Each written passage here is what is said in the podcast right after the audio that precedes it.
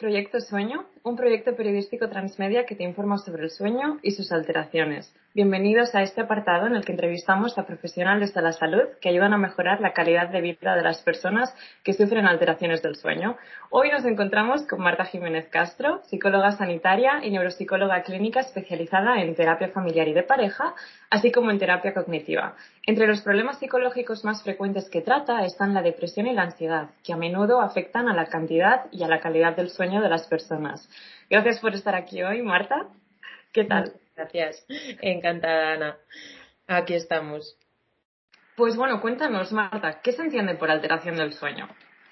Pues mira, Ana, por alteración del sueño hay, como sucede en el mundo de la psicología siempre, tenemos muchas definiciones, muchas clasificaciones, pero mm, de forma simplificada por alteración del sueño se entiende pues aquellos trastornos o aquellas dificultades que tienen todas las personas en, muchas variables relacionadas con el sueño, ya sea con su cantidad, con su calidad, con diferentes trastornos que se producen en las diferentes fases del sueño, ¿no? que las que conocemos más son la REM y la no REM. Entonces, en función de todos esos criterios y esas variables, se pueden encontrar muchísimos tipos de trastornos o alteraciones del sueño. Por ejemplo, eh, no quiero entrar mucho en tecnicismos, pero están las disomnias, ¿no? Que el nombre da igual que nos quedemos con él o no, pero en la práctica, pues tenemos aquellos que afectan a la cantidad, como puede ser la narcolepsia, ¿no? Aquellas personas que se quedan dormidas de repente. O puede ser el insomnio, que lo tenemos mucho más interiorizado y lo conocemos mucho más, ¿no? Eh, aquellas personas que tardan horas en dormirse o que se despiertan demasiado pronto. Eh, luego hay otra clasificación que se basa más pues, en aquellos trastornos que se producen mientras duermes, como pueden ser los terrores nocturnos, las pesadillas, la parálisis del sueño, ¿no? que es aquella, aquel trastorno que es muy desagradable en el que tú estás a punto de despertarte, pero tus músculos aún no reaccionan y se pueden producir algún tipo de alucinaciones. Hay gente que abre los ojos, ve algún tipo de alucinación y son muy desagradables ese tipo de trastornos. Pero bueno, hay múltiples criterios y múltiples variables para clasificar a los trastornos del sueño. ¿Y cómo se diagnostica un trastorno del sueño? ¿Cómo, ¿En qué momento se considera que una persona necesita tratarlo? Vale, ¿cuándo se considera que necesitamos tratarlo? Sobre todo aquellas personas acuden ya a buscar ayuda profesional cuando les está interfiriendo de manera significativa en sus vidas. Es decir, si un día no duermo, bueno, lo podré sobrellevar. Pero aquellas personas que ya llevan un tiempo en el que no duermen, por supuesto les va a afectar en su vida diaria, al rendimiento no estamos igual. Todos hemos experimentado un día que por factor X no hemos dormido y ya parece que somos más torpes, ¿no? A nivel motor, no tenemos la misma atención, no rendimos igual en el trabajo, en los estudios. Entonces, en, en los momentos donde eso se alarga en el tiempo, la persona es donde ya suele ir a buscar ayuda. La forma de diagnosticarlo, digamos, o de, identificar si hay una alteración del sueño va a depender un poco de la causa. ¿Por qué? Porque, mm, como veremos después o como puedo comentar, hay un trastorno que se llama apnea del sueño, que se produce porque hay algunas alteraciones, en esto no soy experta, yo trato más los causados por problemas psicológicos, pero la apnea se produce porque hay una alteración a nivel de eh, estructura muscular o del aparato respiratorio y la persona por dificultades respiratorias no duerme bien. En esos casos lo que se suele hacer es que la persona duerme una noche entera en el hospital, en la unidad de sueño, y se realiza lo que se llama una polisomnografía, que nos encanta ponerle nombre a todo y son muy raros, pero el nombre da un poco igual. La polisomnografía, ¿en qué consiste? En que cuando la persona se queda a dormir una noche entera en el hospital, eh, se miden diferentes variables. El ritmo cardíaco, el nivel de oxígeno en el cerebro, el movimiento de los músculos, para detectar qué está produciendo esa alteración del sueño. Eso sería más a nivel médico. Luego, las, las, personas que yo atiendo en terapia que me dicen, pues eh, no sé qué me pasa, pero no duermo, eh, se suele hacer un estudio de diferentes variables relacionadas con su vida. Todo influye en el sueño al final. La alimentación que lleves, el tipo de ejercicio y, por supuesto, los pensamientos que tenemos. Si yo veo que la persona me cuenta que esas dos horas que tarda en dormirse es porque está teniendo una rumiación excesiva, es decir, no para de darle vueltas a diferentes preocupaciones, podemos decir que esa alteración se produce porque no hay una buena gestión de esas preocupaciones o de algún tema vital que en ese momento le está afectando para dormir. Entonces, el diagnóstico va en función de la historia particular de cada persona. Se van a hacer un tipo de pruebas o otros. Entonces, por lo que veo, nos estás clasificando las causas, algunas de tipo físico y otras de tipo más psicológico, por tus condiciones de vida o tu situación. Eso es. Lo que pasa es que al final, pues un poco se retroalimentan. Es decir, alguien que tenga eh, una apnea del sueño, no respira bien durante la noche, también suele afectarle a nivel psicológico. Por lo tanto, al final todo se mezcla, ¿no? Y todo, todas las variables acaban influyendo unas sobre las otras. Es un poco como la pescadilla que se muerde la cola. Exacto. Y esto entonces lo podríamos relacionar con el hecho, como tú dices, el insomnio a veces es derivado por otra causa, un problema primario.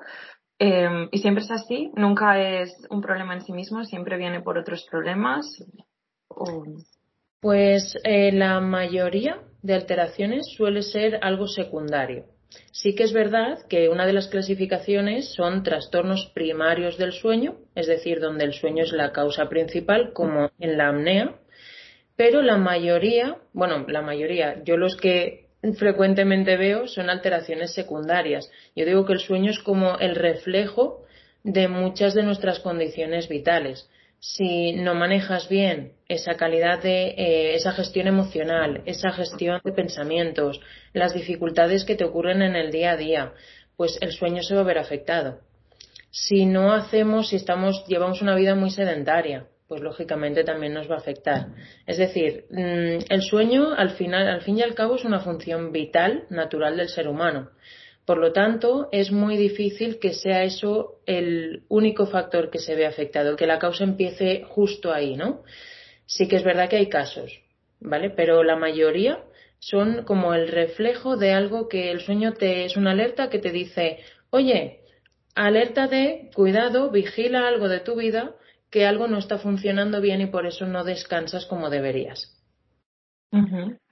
Y entonces, llegados a este punto, la pregunta para cualquier persona que sufra una alteración del sueño es, ¿y cómo, cómo lo mejoro? ¿Cómo trato esto? ¿Qué opciones hay? Pues a nivel de tratamiento, ahora mismo hay muchísima variedad. Incluso, pues para darte un ejemplo, si nos vamos más a temas médicos, como hemos comentado, ¿no? Que haya un problema respiratorio, que es el como el más eh, habitual en las alteraciones primarias del sueño, pues hay múltiples tecnologías, aquí no soy experta por supuesto, pero hay múltiples aparatos ya dedicados a mejorar esa respiración y que, por lo tanto, mejore la calidad del sueño de esa persona. Si nos vamos al terreno psicológico, ¿qué suele ocurrir? Pues que las personas suelen estar tan desesperadas porque cuando llevan un tiempo continuado pues con insomnio, con pesadillas, con terrores nocturnos, con decirme, oye, es que mm, estoy intentando tener horarios regulares, pero es que a las 5 de la mañana me despierto y no hay manera. Lo que suelen hacer primero es irse al médico de cabecera. ¿Qué suele ocurrir o cuál suele ser el protocolo habitual? Pues que de ahí se mediquen. ¿Vale? Es decir, ¿son opciones de tratamiento? Sí, pero ahora veremos cuál más hay a nivel psicológico medicación que se suele dar? Ansiolíticos, hipnóticos, antidepresivos, que al fin y al cabo es una medicación que lo que hace es pues desactivar ciertos receptores que tenemos en el cerebro para que esas preocupaciones no nos dejen, no nos den tanto la lata y nos dejen dormir. Claro. ¿Y esto podría tener algún efecto secundario? Porque no es natural, entiendo, desactivar esos receptores. Exacto. Es decir, como hemos dicho, el sueño es una función natural. El cuerpo tiene la capacidad suficiente para generar aquellas sustancias y reducir las que nos permiten estar activados durante el día para que se produzca un sueño de calidad. ¿Qué sucede cuando yo altero eso? Bueno, pues que por una parte tiene efectos secundarios como cualquier medicamento, no solo en este caso. Pero por otro, genera una falsa creencia de seguridad a la persona y piensa que sin esa medicación ya no va a poder dormir. Porque al final generan un, síndrome de abstinencia, ¿no? Como cuando la persona deja el tabaco, deja el alcohol, deja las drogas, tenemos esa sensación de que lo necesitamos. Claro, lo que sucede cuando la persona deja esa medicación y dice, voy a probar a ver si duermo sin tomarme nada. El efecto rebote que produce es que lógicamente esa noche no va a dormir. Y acaba pensando, ¿ves cómo necesito la medicación para poder descansar? ¿Qué acaba ocurriendo desgraciadamente? Que las pastillas generan también un nivel de tolerancia. El cerebro al final se acostumbra a lo que le estás aportando, aunque sea de forma artificial. Y cuando la persona ya con esa dosis de ansiolítico, con esa dosis de hipnóticos, ya no consigue descansar del todo, suele volver al médico de cabecera, que insisto, lo hacen porque es el único recurso que ven. ¿Vale? La persona es el único profesional que dice, pues aquí pasa algo. ¿Qué solemos hacer? Aumentarles la dosis de medicación. Cuando ya pasa muchísimo tiempo y esas personas llegan a terapia, yo me he encontrado a gente que lleva años sin descansar bien con una medicación terrible. ¿Vale? Por lo tanto, tenemos que tener cuidado con esa medicación. A veces eh, encontramos otras opciones y la persona en vez de irse al médico de cabecera se va a la farmacia y podemos encontrar pues esas sustancias algo más naturales como son la melatonina. La melatonina es la sustancia que genera el cerebro en el momento que tú te vas a dormir. ¿Qué sucede? Puede acabar sucediendo lo mismo. Si yo le doy la sustancia química de forma artificial, el cerebro se va a acostumbrar a no generarla de forma natural. Y por lo tanto, podemos caer de nuevo en esa falsa fecha que necesita esa porque funciona y porque duele. Claro, no hay que ser ni, ni de un extremo ni del otro, ¿no? Si al principio la persona cree que eso le va a ayudar, perfecto. Pero si, como hemos dicho, el sueño es algo secundario a que yo no sé manejar mis pensamientos y mis emociones, se debería hacer un tratamiento simultáneo o a la vez, paralelamente, con terapia psicológica. ¿Por qué? Porque en el momento que tú trabajes eso, se ha visto que el sueño, como es el reflejo, acaba mejorando. Lógicamente, si yo sé, yo obtengo en esa terapia herramientas psicológicas que me ayuden a manejar los problemas que me están quitando el sueño, literalmente, pues voy a descansar mejor al final, porque no me voy a ir a la cama con esas preocupaciones. No solo con esa rumiación, sino con el resto de alteraciones que hemos dicho, ¿no? Si yo tengo pesadillas o terrores nocturnos o me levanto antes de tiempo, al final todos, si los exploras, tienen ese componente psicológico. Yo digo siempre que nuestra mente puede ser o nuestra mejor aliada o nuestra peor enemiga. ¿no? Que hablamos con nosotros mismos y decimos, pero a ver, que necesito dormir. ¿Y qué acaba sucediendo? Me duermo, no lo voy a conseguir, ya verás mañana cómo voy a estar y entramos en ese bucle en el que no conseguimos dormir. Por lo tanto, en la terapia eh, yo suelo trabajar dos cosas. Una, esa parte más a nivel de pensamientos, de emociones, que me está dificultando a mí el sueño. Y por otro, para que la persona vaya trabajando también únicamente la parte del sueño, pues tenemos las famosas pautas de higiene del sueño, que es algo que hemos escuchado, que a lo mejor no sabemos muy bien qué es, pero son diferentes recomendaciones que se le da a la persona para que utilice en el momento de irse a dormir o momentos antes, pues no hacer ejercicio dos horas antes de irse a dormir hora y media, porque esa activación no nos va a dejar descansar igual. No tener una cena pesada, porque los componentes, la digestión, no nos deja tener el sueño reparador que queremos. Em, hay una que me gusta mucho que es asociar la cama solo a dormir y a mantener relaciones sexuales. ¿Por qué? ¿Qué solemos hacer? Bueno, pues me meto en la cama y me pongo a ver Netflix o me pongo a ver, eh, me pongo a leer un libro. Y sobre todo ahora que leemos más libros en digital. Pues todo tipo de pantallas, del móvil, de la tablet, de tener ordenador, lo que le dicen al cerebro es, oye, no te duermas aún, que yo estoy recibiendo luz a través del ojo y entonces significa que es de día. Y por eso las pantallas son el, el peor enemigo a la hora de irse a dormir. Entonces, teniendo en cuenta que hay una serie de hábitos que nosotros de manera voluntaria podemos tomar para mejorar nuestra higiene del sueño, ¿cómo de importante crees tú que es la determinación o la voluntad de la persona que sufre insomnio, por ejemplo, por mejorar? Qué buena pregunta. Porque yo lo considero clave no solo para el sueño, sino para cualquier problema o dificultad psicológica que tengan las personas. Es decir, ya sea por el sueño o por otro problema, la persona yo entiendo que llega a terapia con esa sensación o ese impulso de inmediatez, ¿no? Y es, comprensible, estamos tan desesperados por no dormir en este caso que queremos soluciones ya.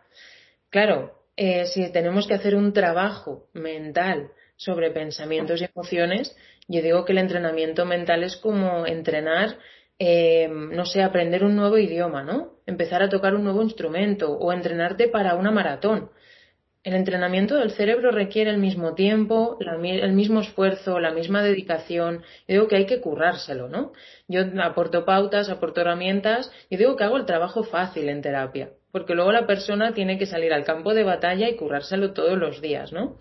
Entonces, es fundamental y es clave la voluntad de la persona por querer cambiar yo puedo aportar miles de pautas, de herramientas, de recomendaciones, de explicaciones sobre cómo funciona nuestra mente, el sueño, pero si la persona se niega a aplicarlos luego en casa, te aseguro y te garantizo que no vamos a obtener resultados. Porque si no, no se puede cambiar. Tenemos que partir de una motivación de la persona por cambiar. En el caso del sueño, siempre hay motivación.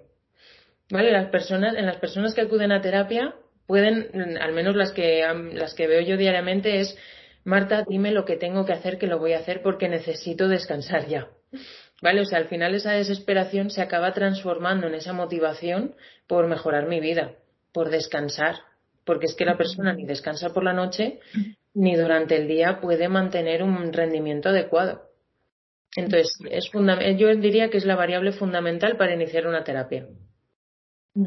Entonces, em, ¿podrías igual ampliar un poquito sobre en qué consiste tu trabajo? La pregunta sería, ¿cómo puede un psicólogo ayudar a una persona que tiene problemas para dormir? Has dicho que te enfocas en las dos cosas, ¿no? Como en la parte más emocional y en la parte más específica del sueño, pero igual nos podrías explicar un poquito, igual qué tipo de terapia es o algo así.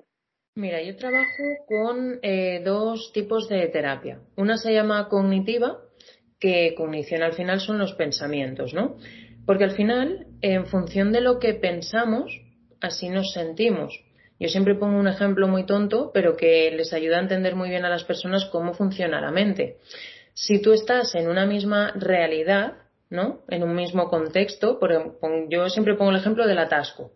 Tú estás en un atasco y porque hay una persona en un coche que su cabeza empieza a pensar Dios mío, qué mal ha empezado el día, no puede ser, voy a llegar tarde al trabajo, me van a despedir, no voy a poder llevar dinero a casa, voy a ser un... Y ya la mente se empieza a generar unos escenarios catastróficos, terribles. Claro, pero tú estás en el atasco, pero tu cabeza ya está generando un sufrimiento mental innecesario, porque no nos lleva a nada. ¿Por qué en esa misma realidad, en ese mismo atasco, puede haber en el coche de delante otra persona que diga, vaya hombre, atasco, voy a escribir un mensaje al jefe diciendo que llego tarde y mientras pues voy a ver si ponen en alguna emisora alguna canción que me guste. Pues la única diferencia entre esas dos personas ante una misma realidad son sus pensamientos. La terapia cognitiva se basa, no solo para los problemas del sueño, sino para multitud de dificultades, en cambiar, en hacerle cuestionar a la persona qué tipo de pensamientos tenemos para que no los confunda con esa realidad. No somos nuestros pensamientos. Si yo digo no voy a ser capaz de dormir, pues ya me lo estoy creyendo y al final lo que acabo consiguiendo es que no duermo en toda la noche. Entonces, la terapia cognitiva se basa en cambiar nuestros pensamientos, hacerlos mucho más racionales, mucho más objetivos, mucho más adaptados a la realidad. Es decir, no, no está pasando nada de lo que dice mi cabeza, no te han despedido aún, de momento estás en un atasco, para que así mejore el estado emocional de la persona, reduzcamos esa rumiación excesiva o ese, como lo llamamos muchas veces, de entrar en bucle y poder descansar mejor. Y por otro, utilizo la terapia de aceptación y compromiso, que van, se complementan muy bien, porque al final la aceptación y compromiso lo que nos dice es, ostras, que vivimos en piloto automático todo el día, que nuestros pensamientos solo están basados en qué pasó hace una semana, un año, tres, vivimos en el pasado, o en los llamados easy, que a mí me gusta llamarles, easy, mañana voy, eh, voy cansado al trabajo, ¿no? Y si mañana no puedo estudiar para el examen porque no he dormido, y si. Entonces, la terapia de aceptación y compromiso, muy, de forma muy simplista, ¿vale? Porque tiene mucho, muchas evidencias científicas detrás, igual que la terapia cognitiva, se basa en que nos podamos basar en el momento presente y que nos podamos distanciar de esos pensamientos y de lo que estamos sintiendo no para convertirnos en unos pasotas y bueno, pues todo me da igual, ¿no? Yo vivo el presente, sino como una manera de hacernos cargo de lo que está pasando en ese momento para que podamos actuar de forma más coherente.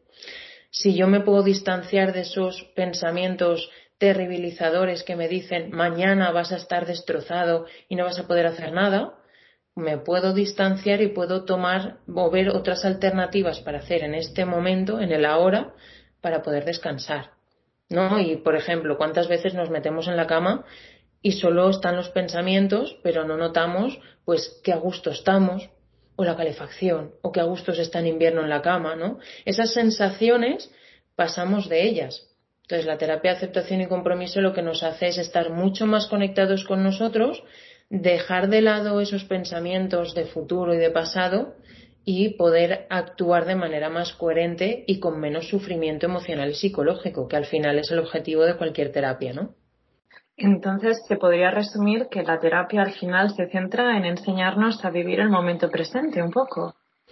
Desde este punto de vista, sí. Pero el momento presente no significa que yo no pueda tener una anticipación, una planificación. Es decir, el cerebro constantemente se nos va o intenta buscar qué escenarios posibles nos van a suceder. Pero es que eso a veces es bueno. Si yo no planificara que tengo un examen la semana que viene y solo viviera el momento presente, pues acabaría suspendiendo todas, ¿no?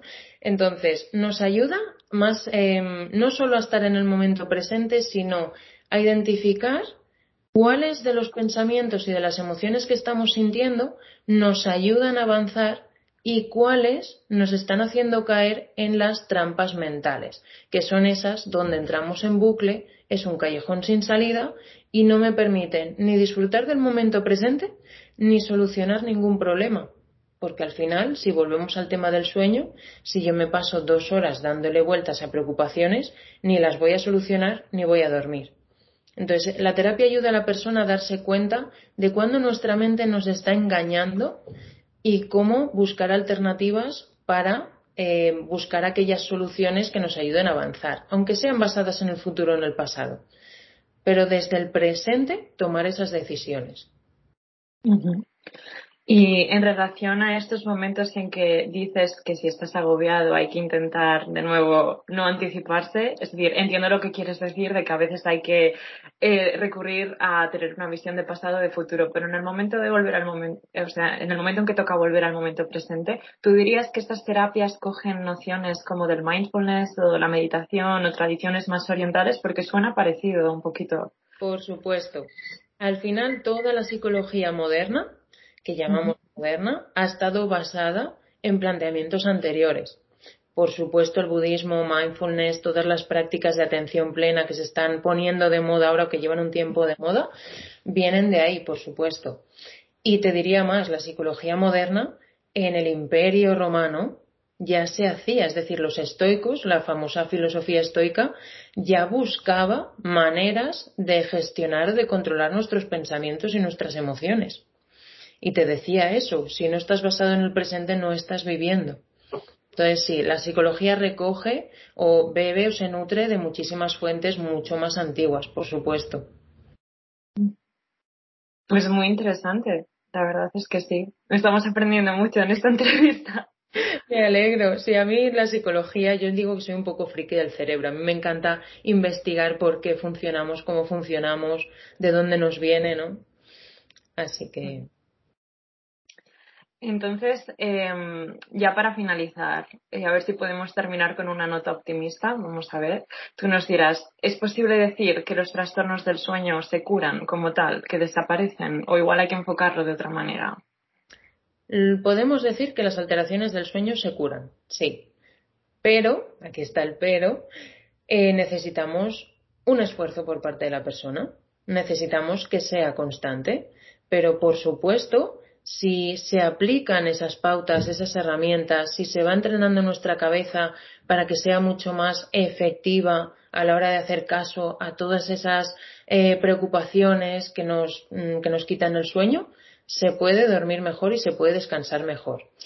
Em, claro, curar no significa que durmamos pues del tirón todas las noches, porque somos humanos y habrá días en que durmamos menos, otros más, otros nos cueste pues a lo mejor media hora dormir pero siempre lo vamos a valorar como que eso es normal dentro de la función del sueño. Pero sí, las alteraciones entendidas como trastornos como el insomnio, la narcolepsia, las eh, pesadillas, a veces junto con medicación, como hemos dicho, quizás al principio, pero sí, la persona puede llegar a tener un nivel de calidad de vida que eh, mejore su bienestar a nivel de calidad de sueño. Y de paso, mejoraremos su calidad emocional y psicológica. Pues muchas gracias, Marta, por concedernos esta entrevista y por compartir tu experiencia y conocimientos con los demás, porque la verdad es que habrá muchas personas que estén pasando por un problema así, por problemas del sueño, o que conozcan a alguien que estén pasando por ello, por lo que esta información puede ser de mucha ayuda. Esto es Proyecto Sueño, puedes seguir navegando por él y no te olvides de buscarnos en redes sociales donde tú también puedes participar. Puedes compartir opiniones o tus vivencias con el sueño por Twitter y tus sueños o proyectos por Instagram bajo el hashtag Proyecto Sueño. Nos encantará leerte.